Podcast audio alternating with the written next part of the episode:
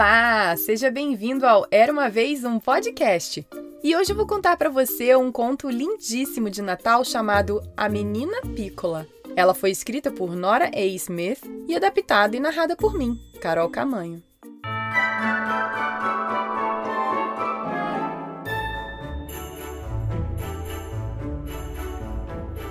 Era uma vez na Itália, onde as laranjas crescem e onde o sol brilha bem quente o ano todo, uma menina chamada Piccola. Acredito que você ache Piccola um nome muito estranho para uma garotinha, mas em seu país não era. E sua mãe achava que era o nome mais doce que uma garotinha poderia ter. Piccola não tinha pai gentil, nem irmão ou irmã mais velho, nem bebê doce para brincar e amar. Ela e sua mãe moravam sozinhas em uma casa velha de pedra que dava para uma rua escura e estreita.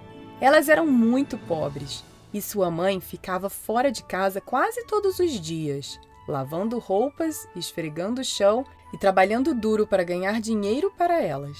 Então, como você pode perceber, Piccola ficava sozinha a maior parte do tempo. E se ela não fosse uma criança muito feliz e contente, nem sei dizer o que ela teria aprontado.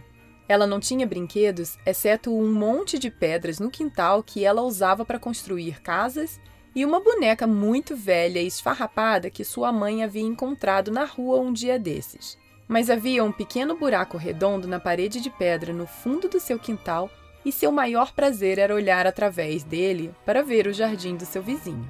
Piccola não tinha altura para ver através do buraco, então ela ficava em cima de uma pedra e colocava os olhos perto dele e assim conseguia ver a grama bem verde do jardim, sentir o cheiro das flores doces e até ouvir a água espirrando na fonte. Ela nunca tinha visto alguém passeando por lá, pois pertencia a um velho cavalheiro que não se importava com grama e flores.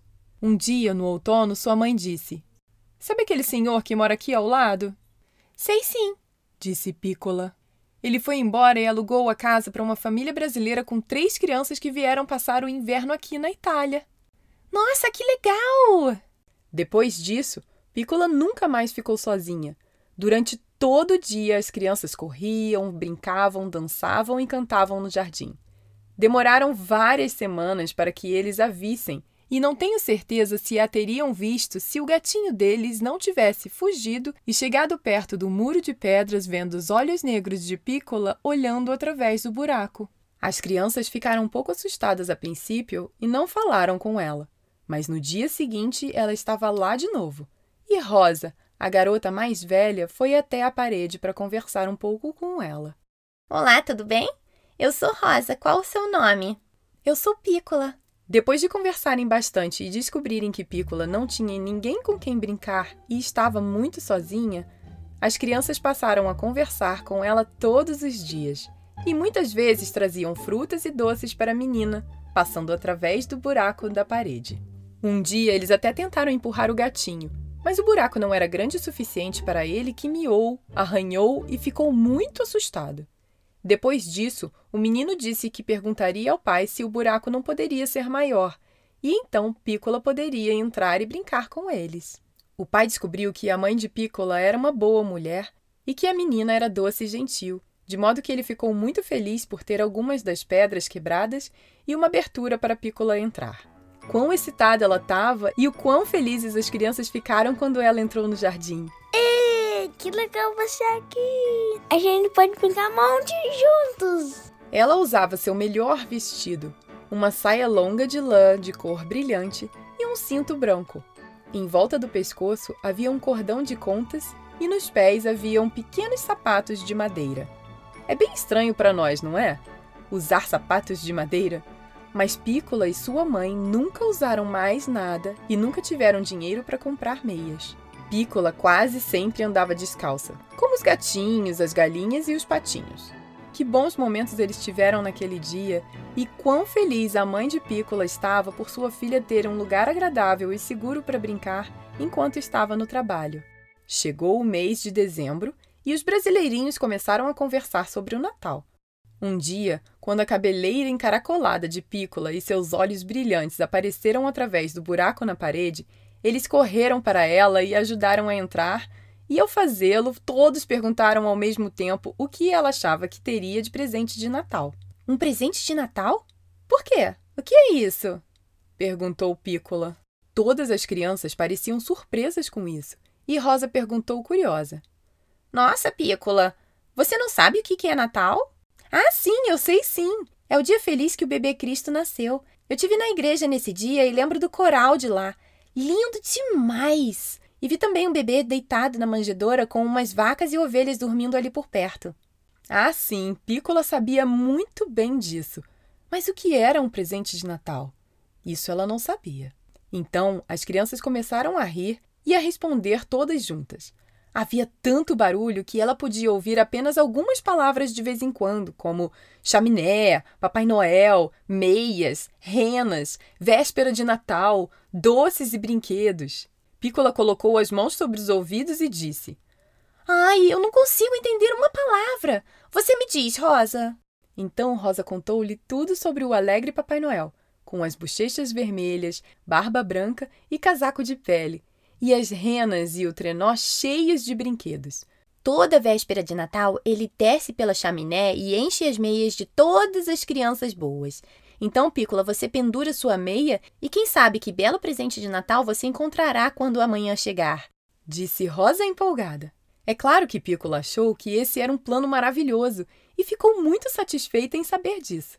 Então, todas as crianças contaram a ela sobre todas as vésperas de Natal que conseguiam se lembrar e sobre os presentes que tinham recebido, para que ela voltasse para casa pensando em nada além de bonecas, argolas, bolas, fitas, bolinhas de gude, carroças e pipas.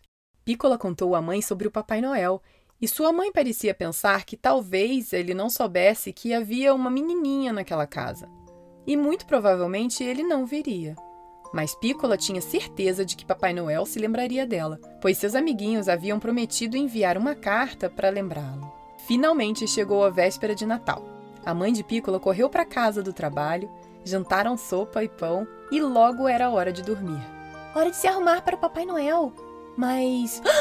Pícola lembrou-se pela primeira vez que as crianças haviam dito que ela deveria pendurar sua meia e ela não tinha nenhuma, e nem sua mãe. Ai, que triste! E agora o Papai Noel vai vir e talvez fique bravo porque não vai encontrar nenhum lugar para colocar meu presente disse Pícola chateada em pé próxima à lareira, e muitas lágrimas começaram a escorrer por suas bochechas. Nesse momento, sua mãe a chamou. Vem, Pícola, vem para a cama! O que ela deveria fazer? Ela parou de chorar e tentou pensar, e em um momento lembrou-se dos sapatos de madeira e correu para pegar um deles. Ela aproximou-os da chaminé e disse a si mesma: Certamente Papai Noel saberá para que, que serve. Ele saberá que eu não tenho meias, então dê-lhe o sapato. Ela foi feliz para a cama e adormeceu logo depois que se aninhou ao lado da mãe.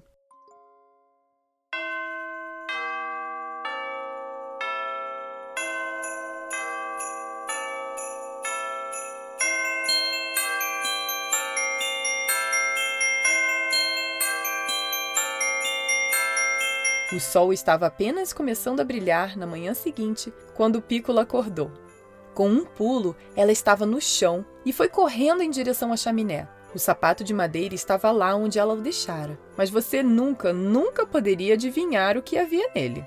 Piccola não pretendia acordar sua mãe, mas essa surpresa era mais do que qualquer menininha poderia suportar, e ainda assim ficar quieta. Então ela dançou na cama com o sapato na mão, chamando: Mamãe, mamãe, olha, olha, veja o presente que o Papai Noel me trouxe. Sua mãe levantou a cabeça e olhou dentro do sapato. Nossa, Pícola! Uma pequena andorinha de chaminé aninhada no seu sapato? Que Papai Noel maravilhoso! Te trouxe um passarinho! Disse ela. O Papai Noel é incrível! Eu amei! Chorou Pícola. E ela beijou sua mãe, e beijou o pássaro, e beijou o sapato, e até jogou beijos pela chaminé. Ela estava tão feliz. Quando o passarinho foi retirado do sapato, elas descobriram que ele não tentou voar, apenas pulou pela sala. E olhando mais de perto, viram que uma de suas asas estava um pouco machucada. Mas a mãe amarrou com cuidado para não machucá-lo ainda mais, e ele foi muito bonzinho. Depois tomou água de um copo e até comeu migalhas e sementes das mãos de Pícola.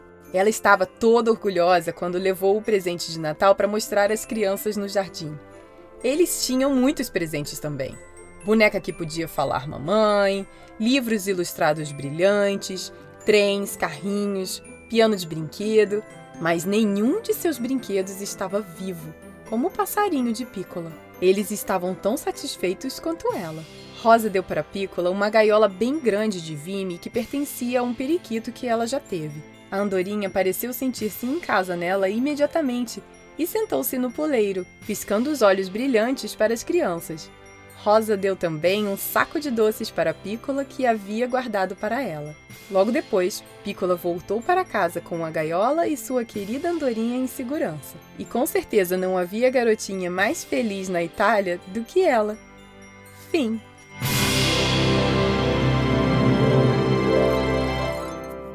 E aí, gostou da história? Agora queria dar um recado importante. Apesar de na história ela ter ganhado um passarinho, se você pedir um animalzinho de presente, saiba que eles vivem por muitos anos e que precisam receber muito amor, cuidado e carinho por todo esse tempo, viu? Existe muito abandono de animais no início do ano justamente por causa dessa data. Então pense muito no que você deseja, tá? E fale para o seu amiguinho, amiguinha, ou primo, prima, que também adora o Natal sobre o Era Uma Vez um podcast e compartilhe essa história maravilhosa. Tenho certeza que eles vão adorar ficar imaginando tudo como você. Bem, essa foi a última história do ano de 2019 e quero dizer que foi um ano muito especial. Muito obrigada pelo seu carinho. Ano que vem tem muita história nova por aqui todos os dias, 7 e 17 do mês, para você soltar a imaginação e muita novidade também chegando por aqui. Então lembre-se de acessar o site era uma vez um podcast.com.br para ficar por dentro de tudo, mandar e-mail, sugestão de histórias e muito mais. Beijos e até ano que vem com a próxima história. Tchau, tchau.